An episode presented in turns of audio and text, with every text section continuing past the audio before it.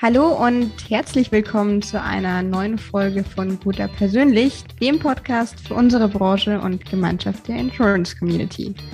Mein Name ist Stefanie Gasteiger, Redakteurin der New Finance Mediengesellschaft und ich freue mich sehr über meinen heutigen Gast Maike Grun, Chief Transformation Officer der Gotha.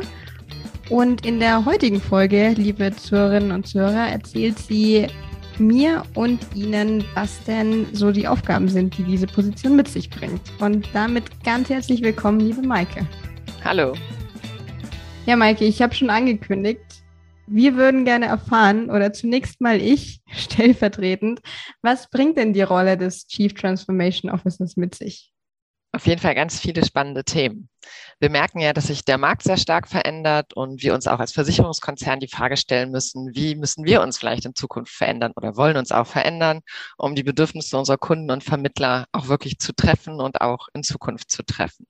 Das erfordert jede Menge an Veränderungen, an Transformationsthemen, wie wir die ja auch so schön nennen. Und das ist quasi mein Job, diese Transformationsthemen im Blick zu halten, nach vorne zu bringen, hier im Konzern zu kommunizieren, die Leute mitzunehmen.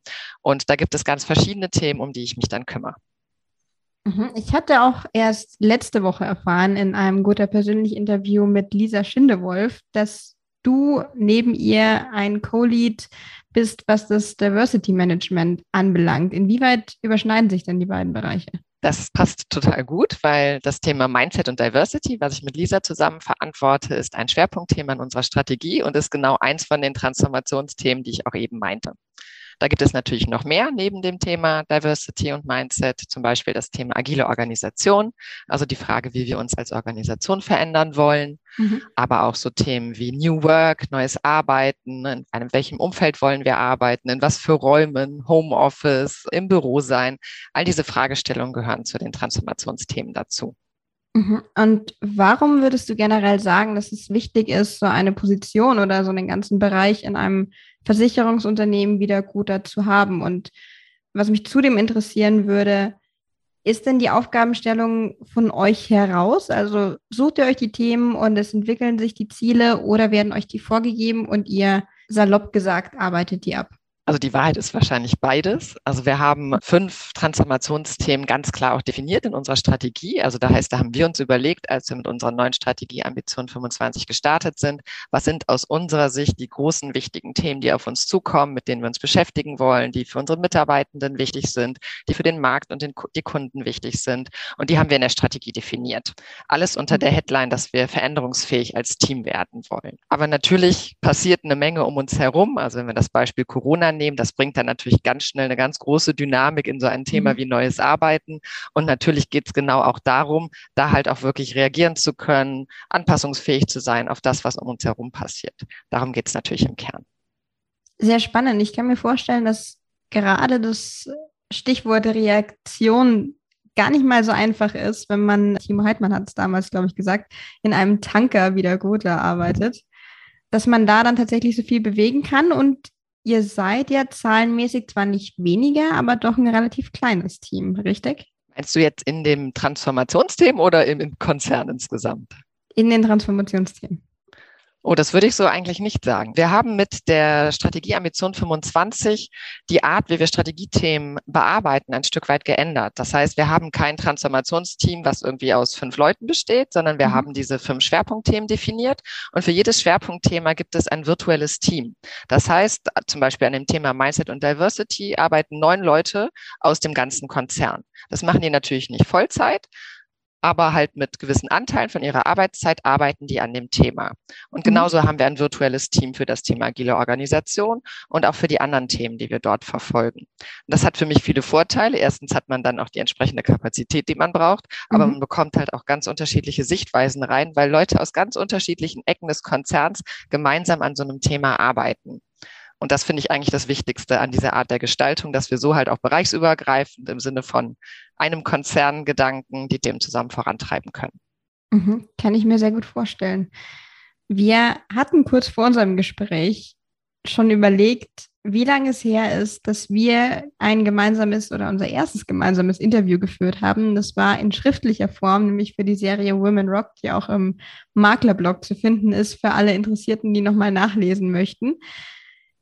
Damals hattest du erwähnt, dass du dir eine Auszeit in Form eines Sabbaticals genommen hattest, das die Gotha ja tatsächlich auch ermöglicht. Und du meintest damals, es ist immer mehr im Kommen.